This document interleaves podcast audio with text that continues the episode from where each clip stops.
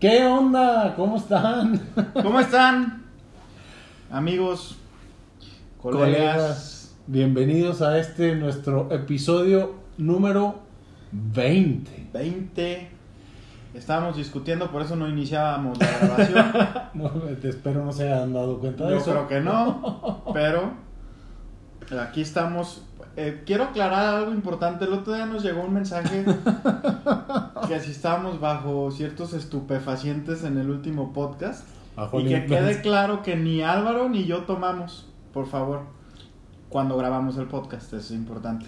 Sí, no. Entonces, ni antes.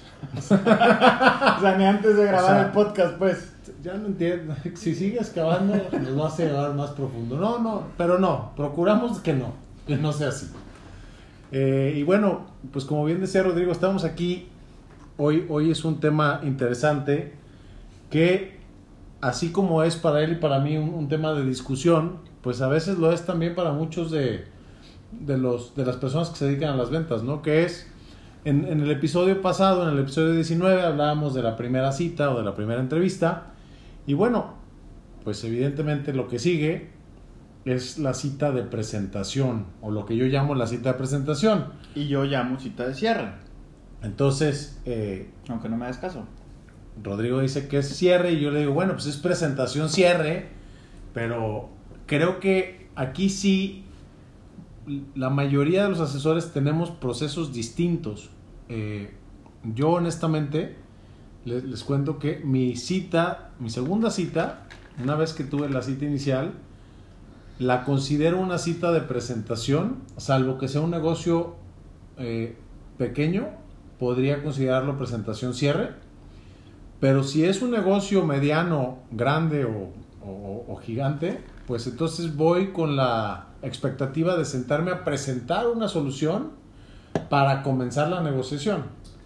Eh, y, y quizá, si lo viera distinto, pues cerraría más rápidamente mis ventas, pero me gusta a mí manejarlo así con, pues con, con calmita. Soy, soy como muy pasivo yo para el tema de las ventas y es algo que, que reconozco y, y reconozco en asesores que son mucho más persuasivos y más veloces en, en su proceso de venta, pero bueno, de alguna manera a mí me ha funcionado. A ver, cuéntanos, ¿por qué No. para ti es cita de cierre? Eh, ahorita que te escuchaba, por cierto, porfa, ¿me grabas?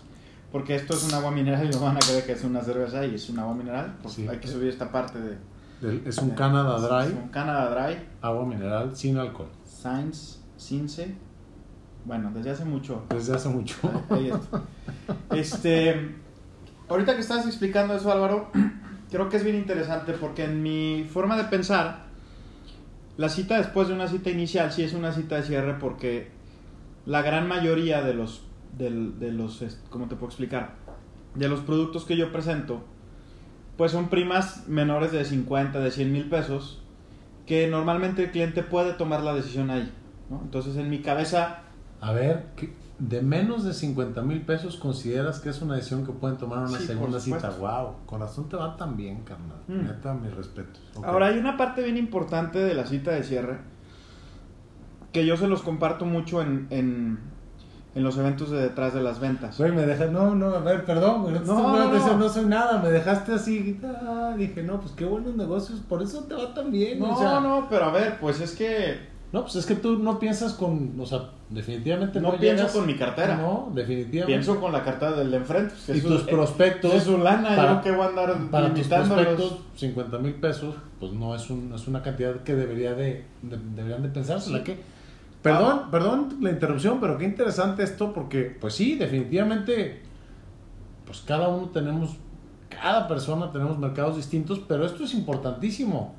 Sí debes de saber qué cantidad no le debería de hacer ruido tomar a, a la persona con la que te estás sentando. Más allá de decir, bueno, yo una, por una póliza de 25, de 50, de 100, de un millón, da igual, es pues en función al perfil con el que estás sentado, es lo, lo sencillo o complejo de la decisión que va a tomar en función a la prima que le presentas, ¿no? Sí, Wow. totalmente. Y te voy a decir algo. Creo que, eh, de hecho, si, si mal no recuerdo, algún podcast de los que tenemos se llama Generar Acuerdos. ¿Y por qué lo traigo otra vez a colación? Porque yo desde la primer cita estoy tratando de hacer esto que en, en las ventas tipo Alex Day es precierres, ¿no? Y yo lo que intento es desde la, de la- desde la primer cita hacerle ver al cliente que si yo le trajera un producto como él soñó tenerlo y esta cantidad es la que puedo aportar, me, compraría, ¿no? Entonces cuando si yo me siento contigo y te digo, Álvaro, si yo te trajera el producto de tus sueños de retiro que cumpla estas y estas y estas y estas características que me acabas de decir, Sí. que eso es lo que quieres. Y te lo hago de 100 mil pesos al año, que me acabas de decir que eso es lo que puedes pagar, asumiendo que todas las demás variables sean a favor del producto, ¿te harías mi cliente? Sí. ¿No? Normalmente te dicen que sí, porque pues les estás diciendo prácticamente, Pues sí. güey, te voy a traer lo que quieres, o sea, sí, ok. Eso yo lo hago en la primera cita, entonces ya hice un precierre. Cuando empiezo la cita de cierre, lo primerito que hago es recordarte ese acuerdo que tú y yo hicimos. Ujú. Entonces yo te digo, Álvaro, me dijiste que si yo te traía un producto con esta característica, la A, la B, la C, la D, y se ajustaba a 100 mil pesos al año, no tendrías ningún problema en comprar la póliza hoy. ¿Seguimos en lo mismo Ok. o cambió tu situación? Si te digo que sí, es otro precierre. Si me dices que sí, de entrada la lana ya no es tema. Ok. ¿Por qué? Porque lo único que estoy seguro Eso está muy que va de acuerdo a lo que tú me dijiste fue la lana. Todos los demás factores pueden caer en un tema de, eh, de ver de, de cómo ves tú las cosas, ¿no? Claro, de percepción. De percepción, pero la lana no es percepción. O sea, al momento en que yo cierro un acuerdo y te digo, y se ajusta a los 100 mil pesos que tú me dijiste, ¿comprarías hoy la póliza? Lo único que no quedó a la percepción fueron los 100 mil pesos, que normalmente es lo que te detiene una negociación. Ok. Wow, qué fregón. Ya todo lo demás, oye, pero esto, es es que- po- esto es poderosísimo, de veras los que nos escuchan. Esto que acaba de decir Rodrigo, neta, tiene un valor impresionante. Porque sí, estás usando las mismas palabras. Yo, yo había escuchado esta parte y en, alguna vez lo hice en, en mis presentaciones, que era utilizar las mismas palabras o frases que usó el, el prospecto en una cita inicial para hacer alusión al proyecto, ¿no? Eh, no, eh, no, sé, al- alguna frase diciendo que mi, mi sueño sería retirarme feliz y financieramente independiente. Entonces, utilizar esa misma frase que hizo el prospecto. Pero, claro, ¿por qué no pedirle al prospecto generar un acuerdo desde la primera cita de un monto con el que no, no tendría que consultar con nadie y tomar la decisión económica? Esto es súper poderoso, No, gracias. y, y si tuvieras, o quizás si sacaras estadísticas de nuestros procesos de negocio y todos lo hiciéramos, es ¿qué porcentaje crees de las ventas que no se cierran es por el presupuesto? No, no, no tengo idea. La verdad es que- Probablemente sea alto. Sí, claro, ¿no? altísimo. Entonces, en mi cabeza yo lo que intento hacer es, yo lo que quiero acordar es el presupuesto. Eso es lo que yo quiero. Sí. Porque todo lo demás puedo buscar las palabras adecuadas y las metáforas adecuadas Claro. y las comparaciones adecuadas para que te des cuenta que sí lo necesitas. Pero si, no Pero si tienes me voy a pelear con el precio, Claro. ahí no tengo herramientas. güey. Entonces, y ni siquiera es con el precio, es con el presupuesto. es con el presupuesto, ¿no? Claro. Entonces, yo eso hago, por lo tanto, por eso yo sí veo este una cita. O sea, yo, ¿cómo te puedo explicar? Yo sí tengo mucha claridad cuando voy a una cita de cierre. No quiere decir que todas mis segundas citas sean de cierre, Pero la mayoría. pero tengo mucha claridad. Porque vas a, vas a presentar una solución Sí, que se adapta al presupuesto que ya te había... Y, y ojo, ¿eh? Esto no quiere decir que yo no pregunte en mi cita inicial esta solución, eh, con cuánto te sentirías cómodo haciendo un plan de este tipo, pero, pero no lo amarraba tan claro como lo amarras tú. Entonces, si te traigo una solución que cumpla con todas las, tus necesidades y cueste esto o menos, ¿no tendrías ningún reparo en arrancar? No, padrísimo. O, o podrías arrancar con el plan Es- para es- hacerlo positivo. Ok, es, es como antier que platicábamos este tema de, este, ojalá no nos escuche, pero qué malos son los vendedores de coches de Volkswagen, ¿no? O sea, le, pu- le fui muy claro lo que quería. Y me mandó 400 propuestas. Si escucháramos, hiciéramos un acuerdo, o sea, si quizá el vendedor te hubiera dicho, oye, a ver, Es que... ¿cuánto nunca- quieres gastar? Ahora que lo mencionas, no me hizo esa pregunta. Si me hubiera dicho, ok, yo, yo le dije, quiero este coche con estas características este, y ver la posibilidad de sacarle un arrendamiento puro. Y jamás me preguntó cuál, cuál es su presupuesto. Si yo le había dicho, o sea, ya le faltó esa parte. Pero en lugar de mandarme una solución y luego ajustar el presupuesto, mandó 400 coches que no le había pedido. Wow. Sí, sí, cierto. Al mejor cazador Se le va se la le va la liebre. Wow. Pues yo, yo te cuento que cuando yo aprendí, cuando me enseñaron a vender, siempre me, me quedó grabado que era cita inicial, cita de presentación y después una tercera cita de cierre. Y durante muchos años así lo hice, incluso pólizas, este, te, te- te soy honesto, incluso pólizas de mil pesos mensuales, me las llevaba a una tercera cita. Hoy en día, para mí la verdad es que no hay cliente malo. Insisto y se los digo y se los repito y, y- y se los puedo comprobar. Yo tengo clientes que me pagan 500 pesos al mes. A mí me encanta que la gente tenga soluciones, aunque no generen una comisión muy grande. Prefiero que sean mis clientes de 500 pesos a que no se conviertan en mis clientes. Pero sí, un, negocio de menos de 30 mil pesos de prima anual, no le dedico más de tres citas. Pero sí le dedico hasta tres citas, fíjate. Y, y sí, de, de pronto sí hay señales muy claras en la segunda cita donde digo, ya lo dejo en manos del prospecto, le digo, ¿sabes qué? Mi chamba aquí termina. En el momento que estés listo o lista para tomar la decisión, échame un telefonazo y arrancamos. A veces me hablan, a veces no me hablan, pero ya ni siquiera me molesto en buscar al prospecto para generar una tercera cita. Pero mi proceso natural en primas promedio lleva tres citas. Cita inicial, cita de presentación donde hacemos los ajustes, donde me dicen, tengo que pensarlo, tengo que revisarlo, hago los acuerdos que he aprendido de ti. La verdad es que el tema de los acuerdos y, las preguntas de precisión lo, lo aprendí de ti y de tu promotoría. Y entonces eh, hago los acuerdos y ya en la tercera cita, pues voy a lo que voy, a levantar el pedido. Esto no quiere decir que no haya negocios que me han llevado años. Un negocio me llevó este, casi cinco años. Creo que es el que más trabajo me ha costado, o el que más, ni siquiera más trabajo me ha costado, el que más me tardé en cerrar, pero pues era un negocio que verdaderamente valía la pena y las señales eran correctas. Pero cuando yo hago una presentación y en la segunda cita no veo las señales correctas, busco una tercera cita si el tamaño del negocio lo justifica. Pero si las señales de plano están muy claras de me están dando tole con el dedo o me están diciendo, como lo hemos dicho en los en las en, detrás de las ventas en vivo, ¿no? Me están diciendo sís que son nos disfrazados. En el momento que identifico eso, prácticamente le, le traslado la responsabilidad al, al prospecto, lo dejo de, de su lado a la cancha y ya, si me regresa la pelota, ya fregamos y si no, le elimino por completo el costo emocional. Y creo que hay algo que olvidamos mucho los vendedores que es creer en nuestro feeling. Sí. No es necesario, yo así lo veo, no es necesario tener que respetar un proceso porque ese es el proceso. Ah, no, definitivamente, claro, claro, claro. y muchas claro. veces lo hacemos. O sea, es como, tienen que ser tres citas, voy a hacer tres citas. Tienen que ser dos llamadas, voy a hacer dos llamadas. Y algo que yo me encanta compartir es, sí es bien importante establecer cuál va a ser nuestro proceso para saber cuándo no lo estamos siguiendo. Para eso es importante. Claro. ¿No?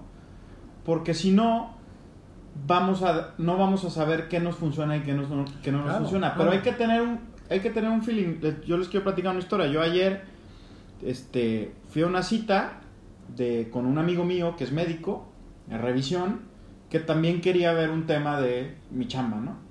Pero entonces fui a la cita, me revisó, platicamos y todo, y yo lo vi cansado. lo vi- Entonces le dije, pues ya estuvo, brother, este, luego nos vemos. Oye, ¿y lo tuyo qué onda? Y le dije, pues luego platicamos, nos echamos un cafecito, una chela, lo que sea, pero luego.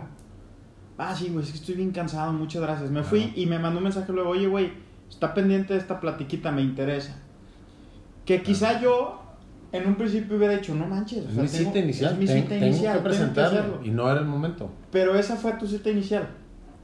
O sea, tu cita inicial fue pararte, platicar y decirle, Y este No, proceso no, se va a alargar no. una cita más, claro. no pasa nada, ¿no? Por supuesto, por supuesto. Sí, no, de- co- coincido contigo y claro, esto no quiere decir, así como hubo un negocio que me llevó casi cinco años, pues también ha habido negocios que cierro en la primera Ujú. cita, ¿no? Porque también eso es de que, oiga, quiero verlo porque me recomendó el compadre Pancho y quiero una igual que mi compadre Pancho. Y pues ya vas con la solución y, y, A y- venderle y- lo que el compadre Pancho. y básicamente está listo para comprártela, ¿no? Llegan con la chequera. Una vez tengo una, una cliente que la verdad es que la quiero muchísimo y, y bueno, hemos hecho una relación de muchísimos años, pero la primera vez que me entrevisté con ella, iba, iba muy bien recomendado. Ella vive fuera de, de Guadalajara, bastante lejos. Yo empezaba en este negocio y me fui en camión este, a, la, a la cita. Y entonces acordé que pues me iba en camión y llegaba a tal hora y quedamos de vernos en la central camionera. Me hizo favor de recogerme en la central camionera. Y este y me dijo, muy bien, ¿a qué horas llegas a Aunque tal no hora? crean, el señor Álvaro se subía a los camiones antes. No, Qué bárbaro. ah, qué sangrón eres, ¿no? Siempre, siempre- no, no, no, todavía hace poco fui con mi contador en camión y, no, y, y lo con mucho orgullo, la verdad. Y, y me, me la pasé a toda madre. Pero bueno, en este caso en particular, me dijo, muy bien, entonces a qué hora llegas tal, ok, perfecto, a tal hora llego por ti. ¿Qué me llevo? Y se me hizo fácil, le dije, pues la chequera, señora. Como para, Sí, claro. para que viera, pues que no me iba yo hasta allá nomás a platicar. Muy bien, platicamos, eh, firmó varios contratos, gracias a Dios. Eh, no, no fue necesaria la chequera porque fue un cargo automático y, y te comparto que fue tan buena mi visita que mi camión de regreso salía el mismo día en la tarde. O sea, yo volé, no, me fui en el camión de noche, llegué en la mañana y tenía mi camión a las seis y media de la tarde de regreso. Entonces acabamos de ver los temas, este, me invitó a comer y en, la- en el restaurante me encuentro un amigo de Guadalajara y me dice, ¿cuándo te vas? Y yo, hoy, ¿a qué horas? A las seis y media. Ah, pues yo voy en el de las seis. Y yo, ay, neta, ¿en qué, ¿en qué línea qué? Me dice, no, pues en Aeroméxico. Y yo, ay, ¿cómo que a las seis hay vuelo de Aeroméxico? Yo acababa de vender varios planecitos. Sí, sí, sí, sí, sí, sí. Y le hablaba a mi cuñado, que esa gente y le digo, cuñado, hay un vuelo de aquí a Guadalajara directo a las 6 de la tarde. Sí, ¿habrá lugar? Sí, cómo no, pues órale, vámonos. Dije, no, pues ya, viáticos. Viáticos. Esa palabra. Pero bueno, este, finalmente sí, o sea, me, me encanta lo que dices. Una cosa es que tengamos un proceso y que tratemos de seguirlo al pie de la letra, pero esto no quiere decir que no seamos flexibles ni a recortarlo, ni a alargarlo cuando las condiciones, el prospecto, el tamaño del negocio lo justifique. Insisto, a alargar el proceso o a cortarlo. O sea, si el tamaño del negocio no lo justifica, no le des tres citas. Si no te da para los tres cafés que vas a invertir, no, no le inviertas más. Pero lo que yo sí busco y le recomiendo siempre es seguir el proceso y además buscar no salir de, un proceso de venta con las manos vacías. Algo que hace muy bien Rodrigo y le debo reconocer es que él, lo, lo vimos en, en el podcast pasado, él califica muy bien a sus prospectos y cuando se sienta con alguien las probabilidades de venderle son muy altas. Quizá yo no hago también esa parte, pero lo que sí hago es procurar asegurarme que la persona con la que me siento tenga necesidades de protección. Y en el momento que identifico que tiene necesidades de protección, cuando al final le presento una solución y me dice, no es el momento, no tengo el presupuesto, no me da, entonces le digo, pero estamos de acuerdo que sí te hace falta un seguro de vida. Sí. Ok, este no es el momento para comprar el que tú quieres. No. ¿Por qué no te protegemos con un seguro sumamente económico y le ofrezco una solución de un plan temporal?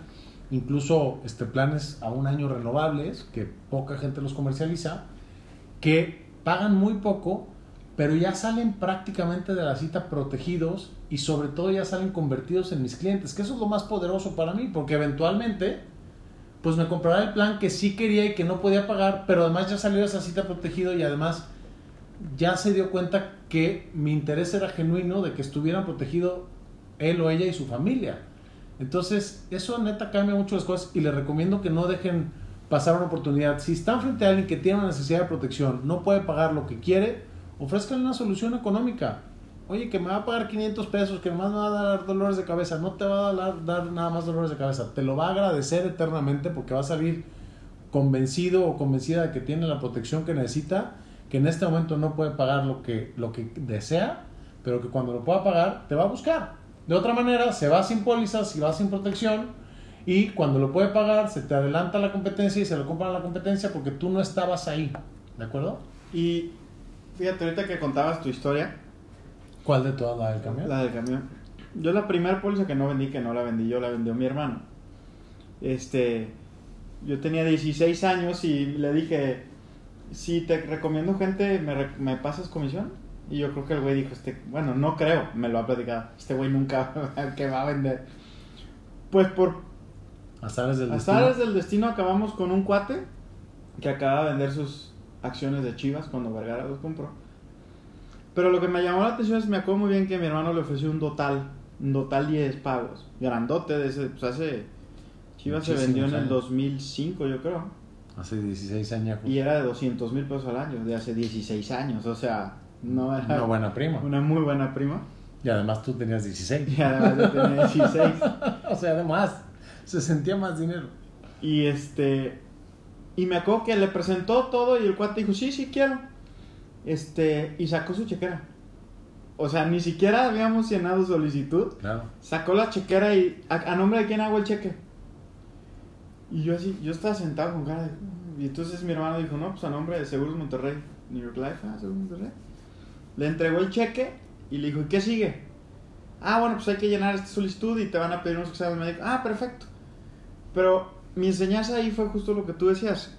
Si fuéramos muy cuadrados con el proceso, No, no, guárdala. no, espérate, hay que, hay que hacer un... Pues ya te dio el cheque, güey. Está en nombre de la compañía, lo puede pasar se lo regresas, ¿no? Claro, ¿no? Hace el proceso. Y así fue. Y se hizo nuestro cliente. Y te cayó tu comicha. me cayó mi, la mitad ¿Qué de te 200 mil compraste? pesos. ¿Unos zapatos de fútbol? Yo quiero decir que creí que nunca en mi vida se me iba a acabar ese dinero. Error. No me duró nada, la verdad. Ay, qué fácil se va cuando no tienes un plan va. Sí. Pero bueno, entonces, ahora, bueno, ya se nos fue todo. triste. Oye, ni siquiera hemos hablado de la cita. A ver, ¿y cómo presentas? ¿Tú cómo presentas tu, en tu segunda cita? Yo dibujo mucho, dibujo muy feo, ¿Qué tiene? pero yo rayo, pago un este A dibujar se aprende también. a dibujar se aprende, hago un ¿cómo se dice? Pues no es un cuadrante, pero es es, como una gráfica. una gráfica. Y entonces voy explicándole al cliente todo. Algo de lo que he aprendido es el precio siempre va al final. Hay que platicar todos los beneficios y además el precio ya está platicado, eso es bien Sí, importante. claro, claro. O sea, en mi caso el precio ya lo sabe. Claro, ya no es sorpresa. O sea, ya, ya, es más, si yo le dijera, y son 200, me va a decir, pero dijimos que 100, güey", claro. ¿no? Entonces, le platico todos los beneficios del plan, cómo funciona, lo que va a recibir, por lo que va a estar asegurado, y al final le digo, y todo esto es obviamente por la cantidad. Que habíamos platicado. claro. Y ahí eh, le digo, pero ahora sí pregúntame lo que tú quieras, ¿qué dudas tienes? Y entonces, pues, oye, Rodrigo, ¿y esto? ¿Y qué pasa si no se queda? Este, y ya que acabó, digo, ¿alguna otra duda? No. Y lo que sigue es algo que me enseñó Mari Carmen Mayo, una colega y gran amiga, y es esta pregunta que viene así. Álvaro, ¿te parece iniciar con los 100 mil pesos que hablamos? ¿O quieres iniciar con más? ¿Qué? Ah, Por favor, repítela. Esa es una de las preguntas más poderosas que puedes hacer en una segunda Le cita. dices, ya que está todo claro, le dices, Álvaro, ¿te parece iniciar con los 100 mil pesos o quieres iniciar con más? Y entonces, O sea, tú ya estás dando por Ya, hecho que la venta está o sea, hecha. 9 de cada 10 me contestan, este, no, pues está bien, los 100, órale. O, o con menos. O menos, ¿no? Que normalmente cuando es menos te lo dicen en un principio. Claro. Sí, porque ya les Que esto es bien importante. En un principio, si yo les digo, oye, le- te platiqué esto y me dijiste que 100 mil pesos era lo adecuado, podías comprarlo. ¿Seguimos en lo mismo? No, Rodrigo, la verdad es que ya saqué cuentas y no. Son Perfecto. 50. ¿Cuánto sí podrías hoy? Ok. 50. Ok, con 50 sí puedes tomar la decisión hoy. Sí, Rodrigo. Entonces le platico todo este plan y cuando acabo le digo, Álvaro, ¿quieres que iniciemos con los 100 que hemos platicado o ajustamos esto a los 50 que hoy puedes? Perfecto. Padrísimo. No, hay que ajustarlo a los 50. Perfecto, saco solicitud. Ahora ya es virtual. Rápido, Y digital. vámonos. Está madre. Se acabó. No, de verdad, en serio, tome nota de esto que acaba de decir Rodrigo, porque eso de preguntas de precisión y digo, todo este tema de sensibilización, no hay, esta es una pregunta sumamente poderosa, cero invasiva, y si fuiste haciendo los acuerdos correctos, o sea, eh, no, no hay como dar por hecho, ¿no? Pues yo venía a presentarte la solución, ya aclaraste todas tus Ah. dudas, entonces ya es el plan perfecto. Entonces, ¿comenzamos con lo que acordamos o con más? Está buenísima, felicidades, qué padre. ¿Y tú? ¿Cómo cierras? Mira, yo, bueno, yo, yo Digo, la verdad es que... que, pres- que habríamos hablado que No, no, quizá no. era de presentación, pero, pero- más bien cómo presentas. Un- una cosa bien importante que nos preguntan con mucha frecuencia es, ¿ustedes utilizan las cotizaciones? No, yo no, yo jamás utilizo las cotizaciones de, de ninguna compañía aseguradora y la razón por la que no lo hago es porque esas cosas las diseñaron actuarios, que son personas que entienden muy bien los números y yo soy un fiel creyente que la- las personas compran lo que entienden. Entonces, si a mí me costó trabajo entender las cotizaciones, todavía, 16 años después, me sigue costando cierto trabajo, pues me imagino que a una persona que en su vida la ha visto le puede costar mucho más. Entonces lo que yo procuro es hacer presentaciones sumamente sencillas, ya sea física, o sea, cuando es presencial o virtual, mi, mi presentación es prácticamente igual y dice, Rodrigo, con base en la información que me compartiste en nuestra reunión anterior, pongo a tu consideración la siguiente propuesta de y el, proyecto que sea, ¿no? Protección y ahorro, respaldo de ingresos, educación de tus hijos, este retiro, lo que, lo que tú quieras. Y después, muy sencillamente le pongo suma asegurada. O sea, es- escrito dice suma asegurada. Ya, ya viene, aquí me hacen favor las, las niñas de la oficina de hacerme la propuesta. Yo les digo que me coticen y ya tenemos algunos tipos de machotes de, de las propuestas. Entonces, suma asegurada. Malamente, aunque siempre me han dicho que ponga la aportación hasta el final, pongo aportación anual. Después le pongo aportación en caso que la desees hacer mensual y pongo el... Cuenta tu truco, es buenísimo. No, es truco, no pero es la- truco, pero es, la algo, realidad. pues. es algo que aprendí en la mesa. Pongo aportación anual y supongamos que la aportación anual, para hacer números fáciles, son 1.200 dólares. Entonces le pongo aportación anual y entre paréntesis ahorro del 5%, 1.200 dólares. Aportación mensual, le pongo 105 dólares. ¿Ok? Oye Álvaro, pero ¿cómo es eso? Si tú pagas tu póliza de forma mensual, es 5% más cara. Lo cual quiere decir Sí. que si la pagas anual es 5% más barata. Entonces, yo en lugar de decirle al cliente si lo pagas mensual es más caro, le digo si lo pagas anual es más barato. Entonces, además de que hago más atractivo el pago mensual, no, no deja de ser atractivo, digo, más, más atractivo el pago anual, no deja de ser atractivo el mensual porque, bueno, es 105 dólares. Si quieres ahorrarte el 5%, págalo de forma anual. ¿Ok? Eh, plazo de aportaciones. Y en caso que exista recuperación, le pongo la recuperación al final de los 10 años, si es un total, o 20 años, o a tus 65 años. En planes de retiro le pongo opciones de recuperación a tu etapa de retiro. Entonces le pongo tanto en una sola exhibición, rentas, este, en el caso de que aplique el producto, rentas vitalicias por tanto, o rentas heredables por tanto. Y después pongo unas ventajas, que es ventajas de, de la, Del de- sistema. del sistema. Entonces hablo de que, bueno, pues es un plan que está protegido de la, de la inflación o de una posible devaluación al hacerlo en unidades de inversión en dólares, que tiene atractivos rendimientos, que lo hacen con empresas que normalmente están muy bien calificadas, las compañías aseguradoras están muy bien calificadas en, nuestro país y fuera de nuestro país, y que además es una empresa que está regulada por la Comisión Nacional de Seguros y Fianzas. Y les hago un poquito de plática las diferencias de una y otra, que las dos dependen de Hacienda, pero como la bancaria de valores a qué se dedica y la Nacional de Seguros y Fianzas a qué se dedica y las garantías que ofrece.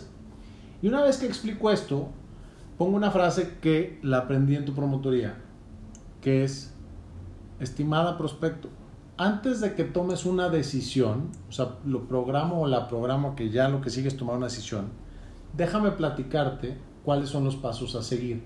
Y ahí le platico el proceso. Le digo, primero vamos a llenar una solicitud, primero vamos a definir la, la suma asegurada o tus aportaciones. Segundo, vamos a llenar una solicitud, vamos a ingresar esta información a la compañía, la compañía va a evaluar el riesgo, si te aceptan, se va a emitir un contrato y se va a hacer el primer cargo. Probablemente al momento de evaluar te pidan exámenes médicos y documentación adicional. En caso que te pidan exámenes médicos, evaluamos los exámenes médicos y posteriormente, si todo sale bien, se emite el contrato y se realiza el primer cargo. Pero para mí es muy importante explicar este proceso porque luego salimos felices con una solicitud y así como hay clientes que creen que ya traen el cheque para pagar, hay, hay clientes que creen que en cuanto firmaron ya están, están asegurados. asegurados. Entonces, A mí me gusta mucho explicar este proceso y después, dependiendo de la compañía con la que presente la solución, le pongo algunas características de la compañía, ¿no? De que si, este, cuántos años tiene de existir, el, el patrimonio, el, ¿cómo se llama? Assets under management, algunos reconocimientos, etcétera, etcétera. Assets under management, o sea, el patrimonio. Ah, sí, sí, sí, sí, claro, claro. Pero bueno, eh, pues ya no los vamos a cansar más. Básicamente así es como yo, yo presento. Gracias por compartirnos como, como tú presentas. Y, y ya, la gente me dice que sí, nunca, nunca tenemos Nunca. objeciones y ya No, se acaba. nosotros todo el mundo Nos dice que sí. Quizás sería bueno Ajá. el siguiente podcast Ajá. hablar de las pocas objeciones las que nos pocas, dan ¿no? cuando presentamos, ¿no? Y cómo las, las Deberíamos hacer un, un, un capítulo de los bloopers en las ventas. ¿Cuáles las- han sido las peores, perdón la palabra, pendejadas que has hecho cuando vendes? Pero ¿por qué nomás uno, güey? Si nos da como para todo. No, No, eso, ese que sea el proyecto del 2022, Ah, güey. bloopers de Cada 2022 15 días. 2023 ya A- listo. Además estamos generando No, contenido cada 15 días, güey. O Oigan, sea, muchas gracias. Les recordamos que el 11 de noviembre vamos a estar en Culiacán, Sí. con Detrás de las Ventas, y el 2 de diciembre En en, Mérida. Mérida. Estaremos el 5 de noviembre en la Ciudad de México, es un evento privado, pero aún así es importante agradecer y decir que vamos a estar por allá. Y mañana estamos en León. Este podcast se publica el 25. Mañana 26 vamos a estar en León. Mañana estamos en en León. Hyatt. Afortunadamente, Sold out. sold out. Difícil, pero listo. Sold out. Vientos. Muy bien. Pues un millón de gracias, Rod. Siempre un placer cotorrear contigo. Gracias a todos por escucharnos y nos escuchamos en 15 días. Bye. Bye.